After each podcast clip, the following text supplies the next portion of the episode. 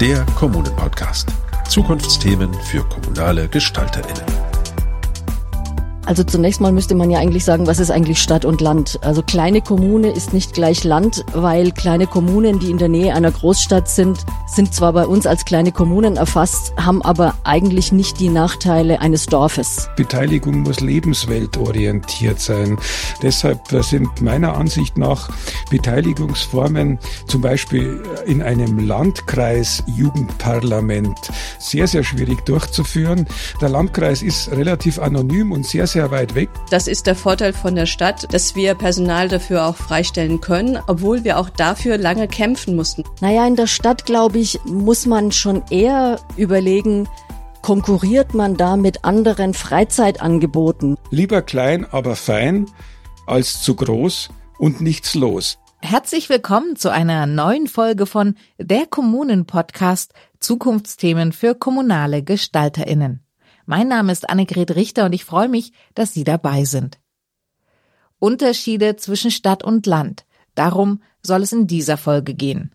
Dass es sie gibt, ist kein Geheimnis. Ob Kultur oder Arbeit, Mobilität oder digitale Infrastruktur, in der Stadt und auf dem Land werden sie ganz unterschiedlich gelebt und begegnen ganz unterschiedlichen Herausforderungen.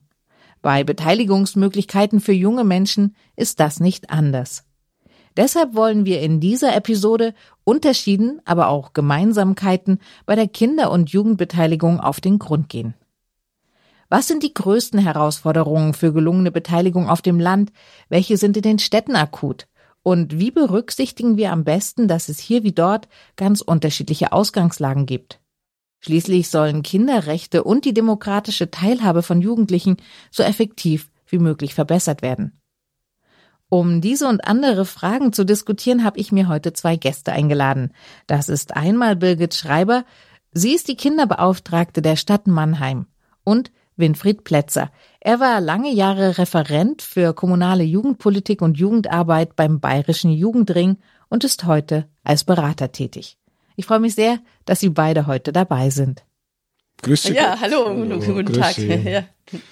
Herzliches Willkommen auch von meiner Seite. Super. Und natürlich darf unsere Rubrik Nachgefragt nicht fehlen. Dort wollen wir heute sehen, wie sich die Unterschiede zwischen Stadt und Land in der Statistik lesen. 2018 und 2019 hat die baden-württembergische Landeszentrale für politische Bildung Studien zum Thema durchgeführt.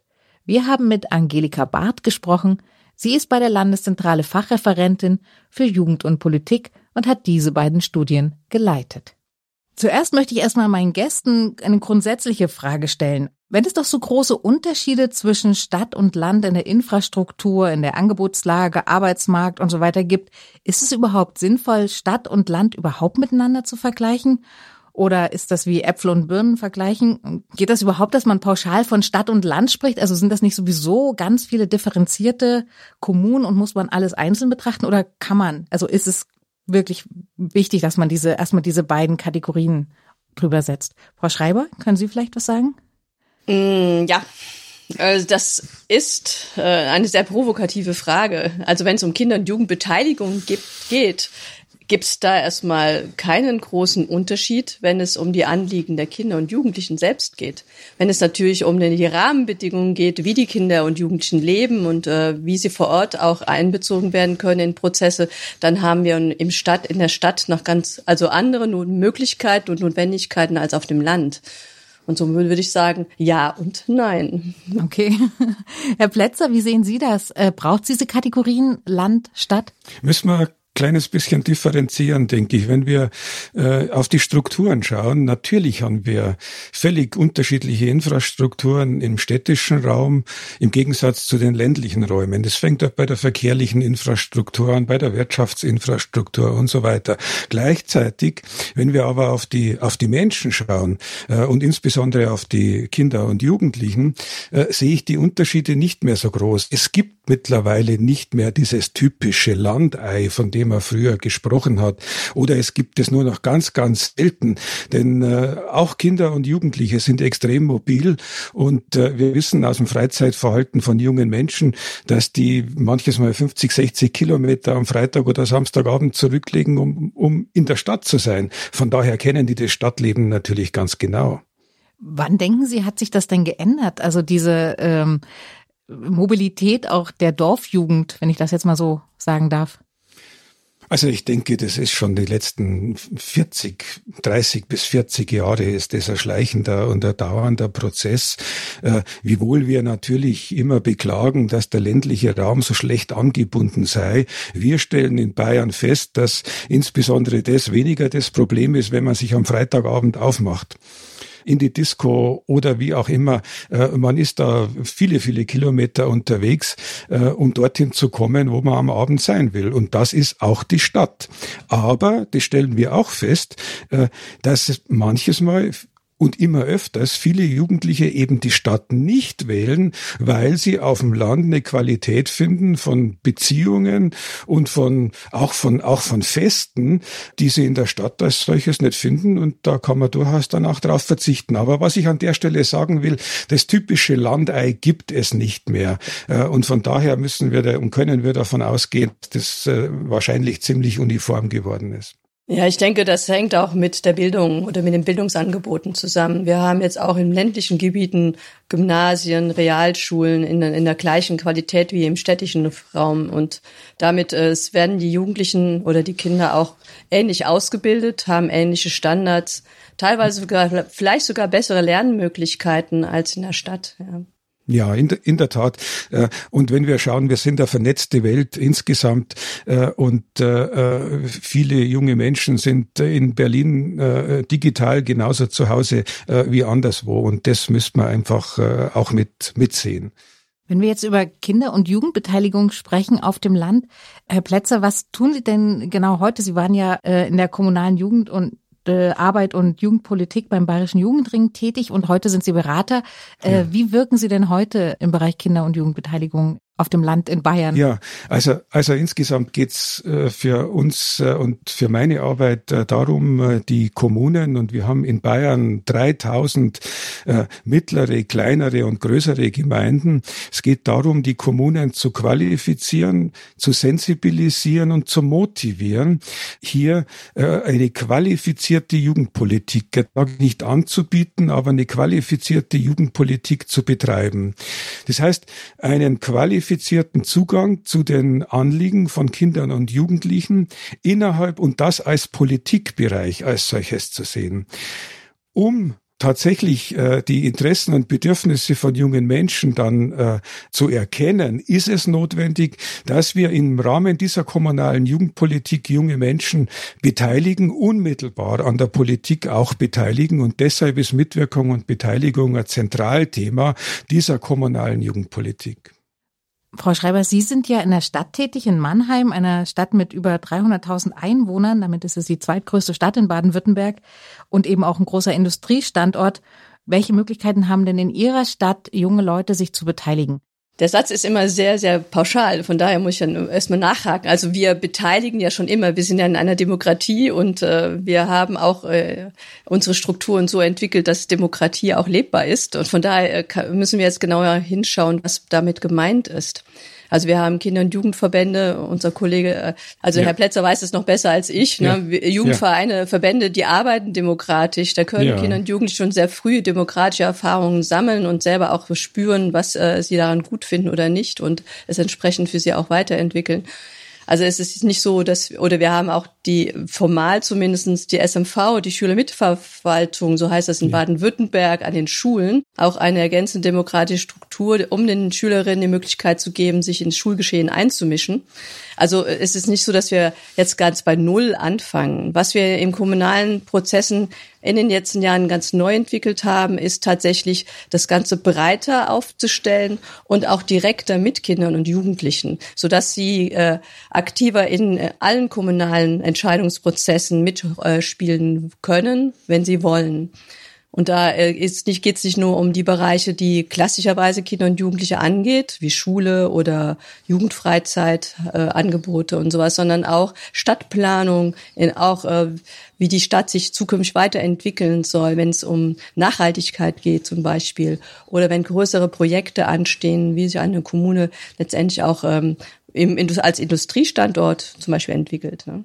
Hm, Sie haben das ja jetzt schon gesagt, äh, es sind äh, Vereine und äh, Institutionen wie Schule, in denen Demokratie sowieso schon von Kindesbeinen, kann man ja sagen, auch gelebt und versucht wird, erlebbar zu machen. Die Initiative, wird die dann eher gesteuert von äh, Erwachsenen oder ist es oft auch, dass Sie erleben, dass die Initiative von Kindern und Jugendlichen ausgeht, dass sie sagen, wir wollen aber jetzt hier an dieser Stelle mitbestimmen und, und auch teilhaben? Äh, wir sind äh, aktuell, ähm, deshalb redet man immer so von Demokratiemüdigkeiten in seinem Dilemma. Einerseits gibt es viele Angebote, andererseits äh, haben wir auch, äh, haben aber auch viele junge Menschen gar keinen Zugang zu diesen Angeboten aus sehr unterschiedlichen Gründen. Und äh, wenn wir in Mannheim zum Beispiel bei 300.000 Einwohnerinnen haben wir so um die 40.000 Kinder und Jugendliche. Das ist eine riesige Zahl. Ne? Und wenn da sich äh, 20.000, jetzt mal übertrieben formuliert, äh, engagieren in Vereinen oder Verbänden und da auch Demokratie erleben und das Mitwirken erleben, sind immer noch 20.000 dabei, die gar keine Zugänge oder Erfahrungen sammeln können. Ne? Und äh, das macht so ein bisschen auch äh, die kommunale Situation klar. Wir erreichen mit unseren Angeboten schon Kinder und Jugendliche in unterschiedlicher Form, mit unterschiedlichen Angeboten und Qualitäten. Aber es reicht nicht, um wirklich allen Kindern mal ein Angebot geben zu können. Hm. Dass sie alle das mal das erfahren, was Demokratie für sie heißen kann. Ja. Hm. Herr Plätzer, ich merke schon, Sie wollen da an. Und das ist natürlich, ja, das ist natürlich ein spannender, ist ein ganz spannender Punkt, den wir äh, sozusagen auch für den ländlichen Raum äh, feststellen. Ich, ich bin der Meinung, dass das Thema Mitwirkung, Beteiligung, Partizipation von jungen Menschen relativ breit aufgestellt ist mittlerweile und dass es viele Politiker gibt, denen das ein Anliegen ist, äh, junge Menschen in der Politik und an der Politik zu beteiligen, äh, ist, ein, ist ein Teil von Demokratie lernen. Das haben viele Politiker sozusagen, also Kommunalpolitiker, stelle ich fest, haben die durchaus äh, mit auf ihrer Agenda. Gleichzeitig mhm, genau, stellen ja. wir aber fest, dass bei jungen Menschen das Wort Beteiligung oder beteilige dich einmal gar nicht so groß angesehen ist. Also ich sage immer mit so einem Bon mot, stell dir vor, es wird ein Jugendparlament oder eine Jugendversammlung in der Gemeinde angeboten und keiner geht hin. Und das habe ich in der Tat und das erlebe ich in der Tat relativ häufig oder das eine oder andere Mal. Da lädt der Bürgermeister, lädt seine, jetzt sage ich mal seine, die Kinder und Jugendlichen aus der Gemeinde ein zu einer Jugendversammlung. Und wer kommt, das sind drei verschüchterte Mädchen und ein Junge die dann in einem großen Versammlungssaal sitzen, der eigentlich für 100 Mitwirkende vorbereitet war. Also das heißt, nur zu sagen, hier beteilige dich einmal oder macht mit oder wir bieten dir eine Beteiligungsmöglichkeit, ist keine Garantie, dass junge Menschen tatsächlich dann erscheinen. Möglicherweise wissen die ganz genau, oder können ganz genau unterscheiden zwischen Alibi-Beteiligung und zwischen ernsthaften Ansätzen. Hm. Was schlagen Sie vor? Was wäre eine Lösung, um genau solche Situationen zu vermeiden? Ja, ich, ich rate an dieser Stelle äh, immer, ich, ich be benutze wieder dieses Bon mot, lieber klein, aber fein als zu groß und nichts los. Also mein Tipp an die Kommunalpolitik, insbesondere im ländlichen Raum, überhebt euch nicht mit diesem Thema. Es ist in der Tat kein absoluter Renner, dieses Thema, sondern es ist harte Arbeit, Jugendliche äh, und junge Menschen zu motivieren zu einer qualifizierten Beteiligung. Äh, weil natürlich Politik und Jugendpolitik ist eine anstrengende Angelegenheit und äh, nicht unbedingt äh, einmaliger Spaß, äh, der dann wieder zu Ende ist, sondern es ist eine langfristige Angelegenheit, ist anstrengend für beide Seiten und äh, von daher empfehle ich, beginnt langsam, beginnt klein äh, und versucht von Anfang an mit jungen Menschen auch in dieser Frage, auch bei der Etablierung einer Jugendbeteiligung mit jungen Menschen zusammenzuarbeiten. Von oben herab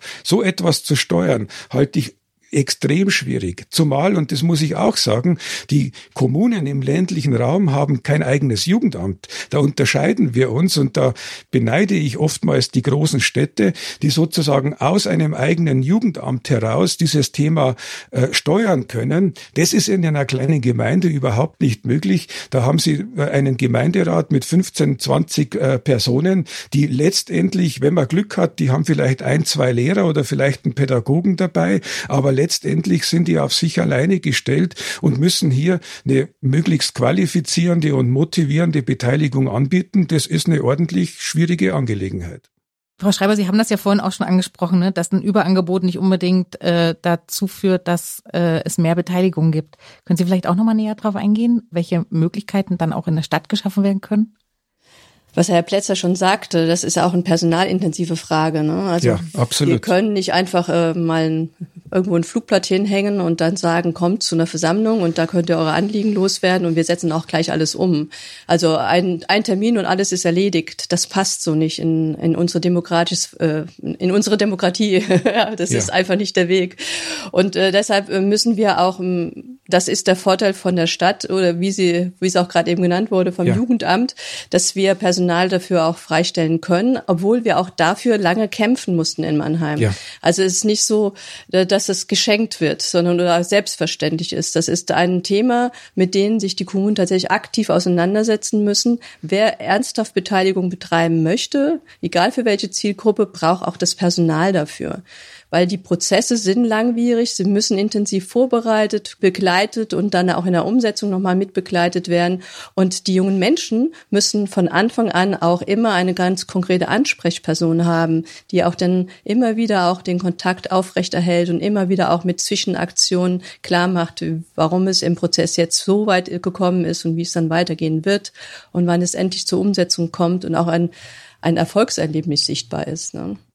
Und, ja. äh, und das, da müssen wir äh, jetzt im, im Gegensatz dazu im ländlichen Raum müssen wir überlegen, wie funktioniert das ohne Personal? Weil, weil ja, oder andersrum formuliert, nur, äh, ja. das, äh, ich würde nie sagen, es funktioniert ohne Personal. Es ist die Frage, welches Personal muss dafür qualifiziert werden? Und da sind wir ja, ja. auch bundesweit in der Diskussion. Mhm. Ne? Wer, wer ist an, bei, am nächsten bei den Kindern und Jugendlichen? Um ein Vertrauensverhältnis zu haben, dass die Kinder und Jugendlichen motiviert, überhaupt mit jemandem arbeiten zu wollen. Und wie kann dieser, diese Person qualifiziert werden? Das sind wir wieder beim ja. Jugendverband, ne? Ja, ja. jetzt sind wir, sind wir natürlich bei der Frage, wie kann und wer kann so etwas dann äh, leisten in einer Gemeinde mit zwei, 3.000, 4.000 Einwohner. Äh, mhm. Letztendlich bleibt da vieles am Bürgermeister, an der Bürgermeisterin selbst hängen oder vielleicht am Jugendbeauftragten äh, oder an irgendeinem Gemeinderat äh, oder Gemeinderätin, der sozusagen dafür beauftragt wird. Wenn eine Gemeinde mal so weit ist und sagt, wir wollen eine qualifizierte Form der Beteiligung äh, als solches anbieten. Und da sage ich mittlerweile auch in Mannheim, also es ist äh, ich bin, habe ja als Kinderbeauftragte erstmal alleine mich mit dem Thema auseinandersetzen müssen. Es ist schon mehr als 25 Jahre her, aber es ist tatsächlich so, äh, es wird immer nur personifiziert, die Verantwortung für Beteiligung. Und äh, damals wurde ich dafür verantwortlich gemacht für die Kinderbeteiligung in erster Linie als Kinderbeauftragte und dachte, nee, das kann nicht die Lösung sein. Also es ist äh, die Personifizierung ist der falsche Ansatz. Und jetzt hier als Praxistipp: Also wir sind mittlerweile auch bei der Bürgerbeteiligung für Erwachsene klar. Es muss immer ein Team geben. Es müssen ja. immer mehrere Verantwortliche ja. äh, sich ja. für diesen Prozess verantwortlich fühlen und auch sich dafür einsetzen. Und auch die Anliegen müssen auch von denen mitgetragen mitgetragen werden, die jetzt nicht direkt in der Kinder- und Jugendarbeit ja. stecken, sondern die müssen sie auch mit verstehen und mittragen und mit sich dafür einsetzen. Ja, aber Sie sehen, also, wir sind da an einem ganz entscheidenden Punkt, das, ja. wo wir feststellen, wo wir feststellen, Beteiligung braucht Begleitung braucht langfristige Begleitung, um sozusagen als ernsthafte Beteiligung angesehen zu werden. Also Beteiligung ist kein Selbstläufer von jungen Menschen. Wir können nicht davon ausgehen, dass das unbedingt so eine Selbstorganisation ist oder in den wenigsten Fällen ist das der Fall, sondern das ist eine anstrengende Arbeit, die Unterstützung und Begleitung braucht und die auch die Vermittlung dann braucht äh, hin zum Rat und, äh, und zur, zur, zur Versammlung. Hm. Sie haben es ja schon gesagt, jetzt ähm, es es gibt ja trotzdem Unterschiede, einfach auch, weil das Personal in der Stadt äh, auch nochmal anders aufgestellt ist oder die Personalsituation in der Stadt nochmal anders aufgestellt ist, als, als das auf dem Land der, der Fall ist. Vielleicht auch in der Qualifizierung der äh, Personen, die äh, mit Kinder- und Jugendbeteiligung beauftragt oder zu tun haben. Hängt es auch ein Stück weit von den Zielen ab, mit denen die Kommune in Kinder- und Jugendbeteiligung reingeht? Das ist ja in der Stadt sage ich jetzt auch mal ganz provokativ, wahrscheinlich ein anderer Ansatz als auf dem Land. Warum will man Kinder- und Jugendbeteiligung? Da gibt es doch unterschiedliche Motivationen auch von, von Seiten der Kommune. Mhm. Mhm. Ja, ich glaube, die Handlungsmotivation ist bundesweit eigentlich sehr ähnlich. Da würde ich kaum zwischen Land und Bund äh, und Stadt unterscheiden. Das ist dann mhm. eher so eine Vorortgeschichte, wo jeder Bürgermeister oder jede Bürgermeisterin für sich selber nochmal überlegen will, wie wichtig eben das äh, oder ihr das Thema ist. Klar ist, dass wir im kommunalen, also im städtischen Raum, wir haben 300.000 Menschen äh, mindestens in unserer Stadt leben und die müssen alle miteinander klarkommen. Und wir müssen schauen, dass wir da eine Parität haben, dass also nicht, äh, wie es in den 70er Jahren war, die, die Auto fahren können, die kriegen ihre Straßen gebaut und alle anderen müssen gucken, wo sie bleiben, sondern die, der Zeitgeist ist, dass wir wissen, dass alle ihre Berechtigung haben, ob sie jetzt Deutsch sprechen oder fünf Jahre alt sind oder 18 oder 65. Und dass wir die Stadt so gestalten müssen, dass alle damit gut klarkommen, damit auch gut leben können. Mhm. Und das lässt sich nicht nur, lässt sich nicht aus, äh, von, anhand von wissenschaftlichen Studien erarbeiten, die Menschen dankenswerterweise schon auch machen, das ist, weil es auch eine Hilfe ist für uns, sondern es muss auch mit den Menschen vor Ort selbst dann weiterentwickelt werden, weil nur die tatsächlich wissen, was sie im Alltag brauchen. Somit müssen wir mit Grundschulkindern ihren Schulweg abgehen, um zu wissen, was passiert denn da auf dem Schulweg bei ihrer Schule vor Ort und nicht generell mhm. Schulwege zu sichern, ja. Mhm. Und, und das ist das, was Beteiligung ausmacht. Und wir haben halt jetzt ressourcentechnisch da einen kleinen Vorteil, weil wir dann mit einer Stadt mit 300.000 Menschen entsprechend bessere Steuereinnahmen haben und halt ein bisschen mehr Personal finanzieren können. Aber grundsätzlich ähm, kommen wir da eigentlich alle nicht mehr dran vorbei. Die Lebensqualität lässt sich sonst gar nicht wirklich herstellen, für alle mhm. in gleicherwertiger mhm. Form, ja. Mhm. Also wir motivieren die Kommunen im ländlichen Raum sehr häufig mit der Grundaussage beziehungsweise mit der Feststellung, dass äh, wir viele Gemeinden im ländlichen Raum haben, die in den nächsten 15 bis 20 Jahren teilweise bis zu 30 Prozent ihrer jungen Menschen verlieren. Es kommt also darauf an, dass insbesondere die jungen Menschen, die in der Gemeinde aufwachsen, dass die auch in der Gemeinde bleiben. Es bedeutet jetzt im pädagogischen Sinne, sie müssen sich möglichst frühzeitigen mit der Gemeinde, in der sie leben, möglichst, möglichst intensiv identifizieren können. Also wir sagen an der Stelle immer, versucht die jungen Menschen so früh wie möglich, auch bereits im Kindesalter, mit in die Gemeinde, mit in die Gemeinschaft, aber auch in das politische System mit hineinzunehmen. Das ist nicht bloß eine Form von politischer Bildung und von Demokratie lernen, sondern es geht in der Tat darum, dass wir junge Menschen möglichst frühzeitig ins Gemeinwesen hinein äh, hineinnehmen. Und da ist Beteiligung, ist damit unabdingbar.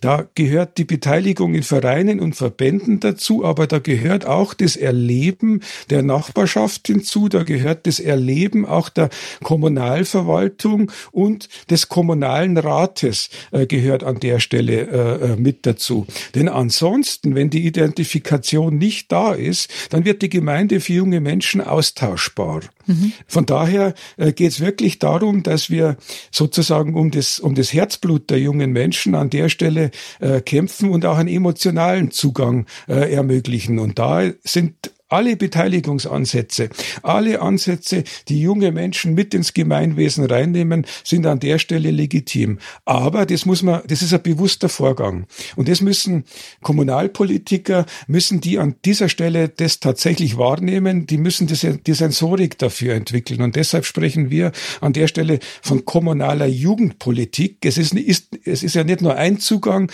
sondern es ist ein ganzes Feld, es ist ein Politikfeld, das wir um Kinder Jugendliche und junge Erwachsene herum äh, sozusagen gestalten müssen. Das ist vielleicht eine ganz gute Stelle, um jetzt zu hören, was die empirische Forschung zum Thema zu sagen hat. Dazu haben wir nämlich mit Angelika Barth von der Landeszentrale für politische Bildung Baden-Württemberg gesprochen. Sie hat zwei Studien zum Thema geleitet, eine zum Angebot in den Kommunen und eine andere, die Kinder und Jugendliche selbst zu ihrer Beteiligung befragt hat. Welche Unterschiede oder Gemeinsamkeiten sie zwischen Städten und ländlichen Regionen festgestellt hat, das hören wir jetzt von ihr selbst. Nachgefragt.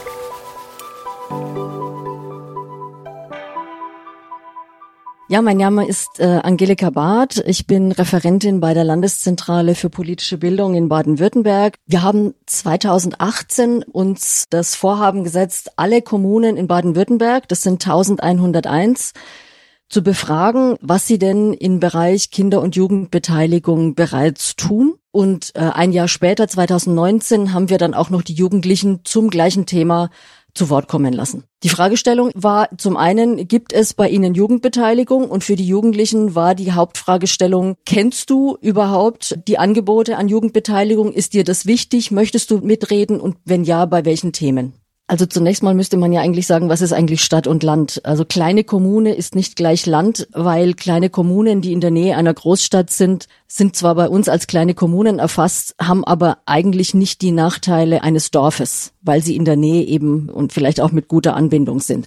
Trotzdem haben wir Kategorien gebildet, bis 1000 Einwohner, 1000 bis 5000, 5000 bis 10.000 und alles, was bis 10.000 ist, haben wir als kleine Kommunen gewertet. Und da kann man durchaus feststellen, dass die unter 10.000 Einwohnern, Einwohnerinnen deutlich seltener ein Jugendparlament, also eine repräsentative Beteiligungsform haben als die größeren Kommunen. Dementsprechend gibt es in den kleinen Kommunen häufiger das Format eines äh, Beteiligungsprojekts. Das hat einen Anfang und ein Ende, das ist zeitlich überschaubar und hat ein bestimmtes Thema oder einer offenen Beteiligungsform, also sowas wie ein Jugendforum, ein Jugendhearing, wo man sich aber auch nicht länger verpflichten muss. Aber grundsätzlich haben kleine Kommunen auch überhaupt seltener bisher Jugendbeteiligungsangebote als die größeren.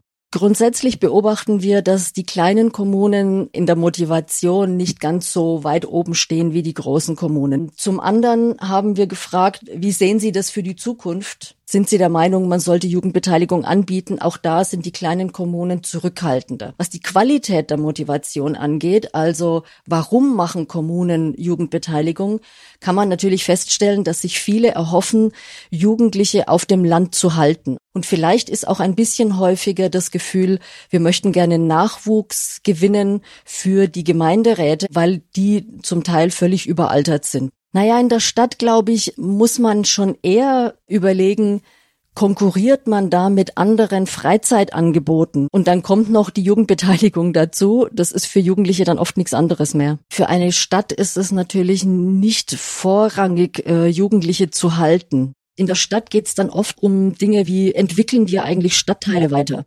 Oder wie lösen wir auch Probleme, die mit Jugendlichen zusammenhängen? Müssen wir da die Jugendlichen mit ins Boot holen? Ich will nicht in Abrede stellen, dass das nicht auf dem Land oder in kleineren Kommunen auch ein wichtiges Thema ist. Wir haben die Jugendlichen gefragt, wie gerne lebst du an deinem Wohnort und würdest du da auch gerne später mal leben wollen? Und interessanterweise bejahen das die Jugendlichen, die in kleinen Orten leben, häufiger als die, die in der Großstadt leben.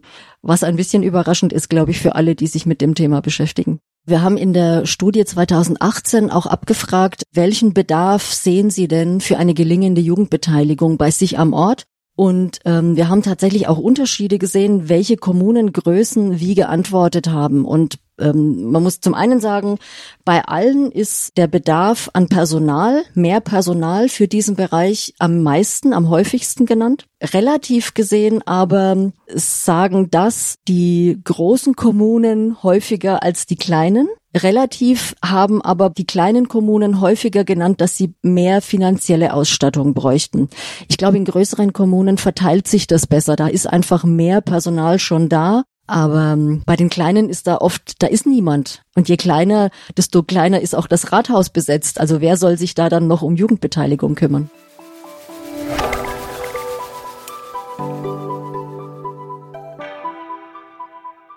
Wie wir gehört haben, gibt es ja einige Unterschiede zwischen kleineren und größeren Kommunen. Wenn wir uns jetzt die Kleinkommunen anschauen, sieht man, dort gibt es bereits eine große Vertrautheit, man kennt sich, es gibt dieses Gemeinschaftsgefühl. Braucht man denn da überhaupt eine Plattform für Jugendbeteiligung? Ja und nein. Äh, ich gebe immer den Tipp an der Stelle, äh, so viel Formalisierung wie notwendig, so wenig Institutionalisierung wie nur irgendwie äh, es geht. Von daher halten wir wenig davon, die klassischen Jugendparlamente in kleinen Gemeinden sozusagen an, anzubieten. Ich bin ein absoluter Fan von kleinen Projekten, von Beteiligungsprojekten. Die kann ich mit Kindern bereits äh, ansetzen. Äh, sei es zum Beispiel ein Fotowettbewerb äh, oder, oder sonstige äh, Projekte, die man vielleicht auch gemeinsam mit der Schule machen kann, aus dem Heimatkundeunterricht äh, heraus und die als solches als Beteiligungsprojekte aufzuziehen. Ich kann da ein schönes Beispiel machen. Ich habe eine Gemeinde hier, die hat einen Fotowettbewerb gemacht von und hat äh, junge Menschen äh, aufgefordert, äh, hier Fotos zu sammeln. Was gefällt dir an der Gemeinde und was gefällt dir in, in unserer Gemeinde nicht? Das ist an, an sich mal nichts Besonderes. Und das war die Qualität. Die Entscheidung, wer gewinnt, die fiel in der Bürgerversammlung. Das heißt, die Fotos wurden auf der Bürgerversammlung ausgestellt. Mhm. Und äh, an der Stelle war es das allererste Mal, dass junge Menschen auf der Bürgerversammlung waren. Und es war das allererste Mal, dass Jugendpolitik ein Thema oder ein Mittelpunktsthema auf der Bürgermeisterversammlung war. Mhm. Das heißt, es war auch eine altersmäßige Verknüpfung äh, da, die äh, eine große Breite angeboten hat. Ja, daran, äh, richtig. Daran knüpfen wir im Prinzip auch an, an, an äh, so Wiedererkennbares. Also äh, wir haben seit einigen Jahren führen wir in den Stadtteilen Stadtteilversammlungen durch, äh, laden Kinder und Jugendliche gezielt über ihre Vereine oder Schulen auch dazu ein, bieten auch selber an, mit den Kindergruppen oder Jugendgruppen Themen oder Anliegen zu erarbeiten. Und dann kommen die mit den Vorortbezirk, äh, bei uns heißen die Bezirksbeiräte. Das ist ein Bezirksbeirat, besteht aus zwölf Personen, die aus der die einen beratenden Status haben, also vom Gemeinderat benannt und dann beratend tätig sind.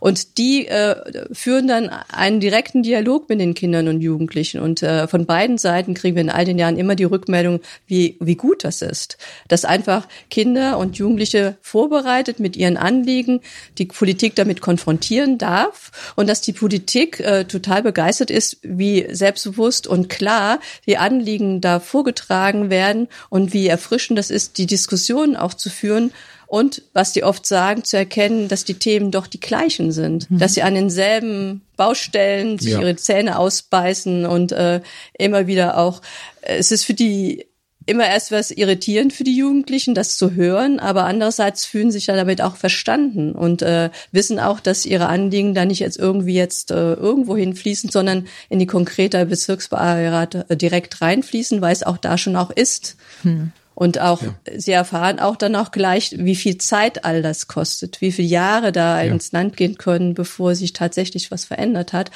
Was erstmal auch frustrierend klingt, aber aber auch Klarheit schafft.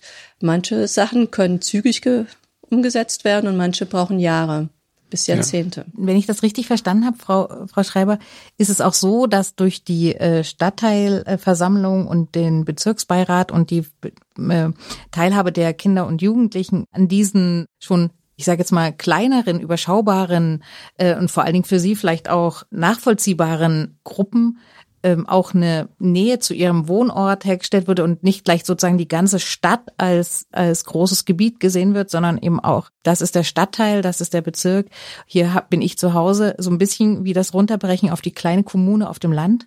Kann man das so auch sehen? Ja, ist so, ist so, ja, ja.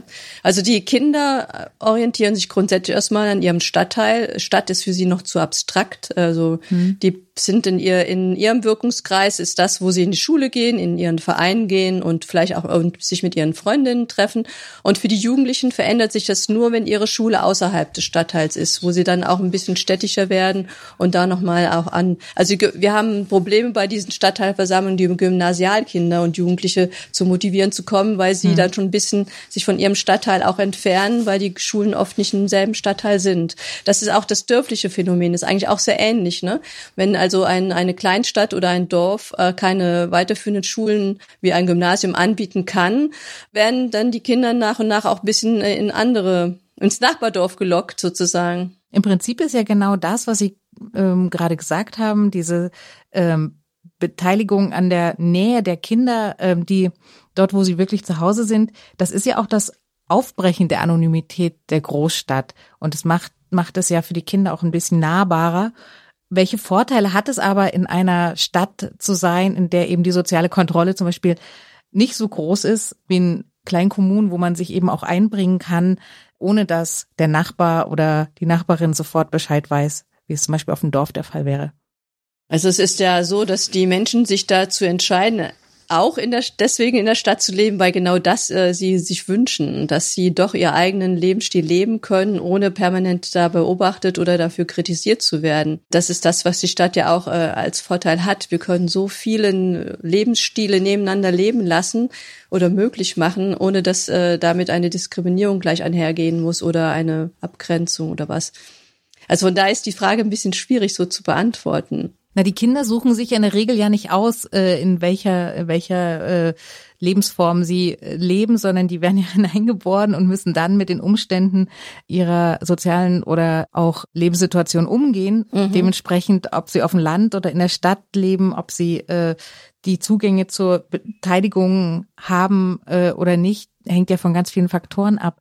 Also da, da würde ich eher ähm, sagen, das ist eher auch dann ein, ein Stil der Familie, was mhm. sie pflegen. Also wir haben keine Anonymität, wenn es um Kinder und Jugendliche geht. Die sind in sozialen Einrichtungen unterwegs. Mhm. Sie sind in der mhm. Schule mhm. als äh, Haupttreffpunkt, sind in Kitas. Die meisten Kinder gehen so bei uns ja in die Kita. Als, äh, und das ist, also eigentlich ist schon die Kita ein ganz wichtiger Kommunikationsort. Und wer Kinder hat, der ist ganz schnell aus Anonymität raus, wenn er es will. Weil über die Kinder ganz viele Kontakte entstehen. Da geht man in, mit den Kindern ins Verein, in den Verein, dann kommen dann nochmal neue Kontakte, dann gehen sie in die Schule, kommen neue Kontakte und die Kinder entwickeln sich weiter und es mhm. gibt immer mehr Möglichkeiten auch an Angeboten, die sie in ihrer Freizeit wahrnehmen können. Also wie Eltern äh, entscheiden für sich, äh, ob sie lieber sich zurückgezogen leben wollen oder ob sie diese Angebots, äh, Kommunikationsangebote nutzen wollen, auch für sich selber, um aus seine gar nicht erst in die Anonymität hineinzukommen. Ja. Aber es gibt mir vielleicht noch ein, mir noch ein Stichwort, weil äh, da taucht eins der zehn Gebote der Beteiligung, der guten Beteiligung auf, nämlich Beteiligung muss lebensweltorientiert sein. Also wir halten nichts davon, eine anonyme Beteiligung auf einer, auf einer dritten politischen Ebene durchzuführen. Deshalb sind meiner Ansicht nach Beteiligungsformen zum Beispiel in einem Landkreis Jugendparlament äh, sind eigentlich äh, sehr, sehr schwierig durchzuführen, mhm. weil für Kinder äh, auf dem Land der Landkreis erstens als Institution ganz, ganz schlecht äh, äh erfahrbar ist. Das kennt man möglicherweise, weil man sich dort äh, das Schild fürs Mofa abholt in der Zulassungsstelle. Aber der Landkreis ist relativ anonym und sehr, sehr weit weg. Von daher ist eine Beteiligungsform sozusagen auf einer übergeordneten Ebene ist äh, äh, relativ schwierig. Also Beteiligung muss lebensweltorientiert sein, muss vor Ort stattfinden und dann wird sie lebendig, weil natürlich an der Stelle dann Dinge angesprochen werden können und angesprochen werden müssen, die mit dem Lebensalltag von jungen Menschen zu tun haben. Und das sind sind dann die emotionalisierten Themen, die Themen, die mit Interesse angegangen werden, weil sie tatsächlich äh, erlebbar und erfahrbar werden. Und von daher ist natürlich auch im städtischen Raum die Stadtteilorientierung oder die Sozialraumorientierung ist natürlich das A und O. Mhm. Das heißt, für Kinder und Jugendliche ist die Möglichkeit der Beteiligung, wenn sie an der Lebenswelt orientiert ist, gar kein so großer Unterschied, egal ob sie auf dem Dorf oder oder auf dem Land äh, oder auf äh, oder in der Stadt leben. Wenn sie im Sozialraum stattfindet, wenn sie lebensweltorientiert ist, dann setzt sie bei den Interessen von Kindern und am Leben von Kindern und Jugendlichen ab. Und von daher ist dann eine ernst gemeinte und ehrliche Beteiligung, eine authentische Beteiligung von Seiten der, der Kinder und Jugendlichen, äh, ist der Zugang natürlich relativ, relativ ähnlich, würde jetzt ich einmal sagen. Mhm. Ja, und das kann man mit zwei Beispielen nochmal kurz ähm, ein bisschen darstellen. Also wenn ich jetzt äh, mit Kindern einen Spielplatz neu gestalten darf, weil er gerade mal wieder sanierungsbedürftig ist, dann werde ich natürlich nicht die Kinder einen von allen Stadtteilen einladen, sondern mir sehr genau anschauen, wer spielt auf diesem Spielplatz und welche Kinder lade ich dann auch zu diesem Beteiligungsangebot ein. Und das ist dann sehr kleinräumlich. Habe ich das Thema Skaten, da weiß ich, dass die, die skatenden jungen Menschen schon so mobil sind, um überhaupt skaten zu können, die kommen auch zu einem stadtweiten Thema. Und wenn mhm. wir sagen, wir wollen in einem Stadtteil einen neuen Skatepark bauen, dann kommen die aus ganz anderen Stadtteilen mit dazu. Das heißt, zielorientiert, also ähm, äh, da werden natürlich die Skaterinnen und Skater ja. angesprochen, die sowieso Interessensorientiert. Sind. Ja. Interessensorientiert, genau, das ja. Wort habe ich gesucht. Und schon klappt das auch. Dann kommen die aus allen Stadtteilen. Das ist schon klar. Das sagt Birgit Schreiber. Sie ist die Kinderbeauftragte der Stadt Mannheim. Und Winfried Plätzer, Berater und langjähriger Referent für kommunale Jugendpolitik und Jugendarbeit beim Bayerischen Jugendring. Danke, Frau Schreiber, und danke, Herr Plätzer. Es war schön, dass Sie heute hier dabei waren. Ja, gerne. Dankeschön auch, dass Sie auch überhaupt an uns gedacht haben und äh, für dieses Interview. Ja. Ja, gerne. Äh, viele Grüße aus Bayern und schön, dass ihr die kleinen Kommunen nicht vergesst. Praxistipp.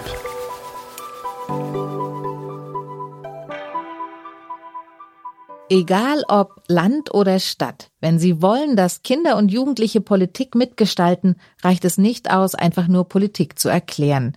Ermöglichen Sie den jungen Menschen frühzeitig sich einzubringen oder selbst zu beteiligen. Im aktiven Handeln, sei es in einem zeitlich begrenzten Beteiligungsprojekt oder im Jugendparlament, lernen Kinder und Jugendliche ihre Interessen zu formulieren und mit anderen die Umsetzung zu verhandeln. Oder anders gesagt, sie lernen Politik. So finden junge Menschen ihren Platz in der Kommunalpolitik und erleben sich als aktiven Teil der Gemeinde. Und so geht der Kommune niemand verloren. Was noch wichtig ist, bleiben Sie mit Ihren Projekten nah am Leben und den Interessen der jungen Menschen. Organisieren Sie kleine, verlässliche Projekte, in denen die Kinder und Jugendlichen selbst sehen können, was ihr Beitrag gebracht hat. So begreifen sie, dass sie aktiv und gleichwertig mitgestalten können. Und achten Sie darauf, Projekte nie allein zu organisieren. Holen Sie sich Mitstreiterinnen aus verschiedenen pädagogischen und fachlichen Richtungen, zum Beispiel der Stadtplanung. Tragen Sie gemeinsam Verantwortung.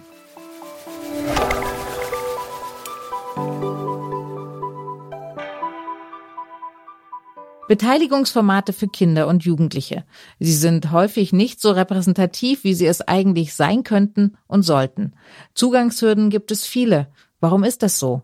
Und wie kann man ihnen schon in der Planung vorbeugen? In der nächsten Episode von Der Kommunen Podcast Zukunftsthemen für kommunale Gestalterinnen werden wir uns damit genauer beschäftigen. Wenn Sie die nächste Folge nicht verpassen wollen, dann abonnieren Sie diesen Podcast doch am besten. Das können Sie überall tun, wo es gute Podcasts gibt. Der Kommunen-Podcast ist übrigens ein Podcast von Kommune 360 Grad, einer Initiative der gemeinnützigen Fineo AG, der Deutschen Kinder- und Jugendstiftung und der Aurides Stiftung. Und ich ganz persönlich würde mich freuen, wenn Sie beim nächsten Mal wieder dabei wären. Tschüss und auf Wiedersehen, sagt Annegret Richter. Der Kommunen-Podcast. Zukunftsthemen für kommunale GestalterInnen.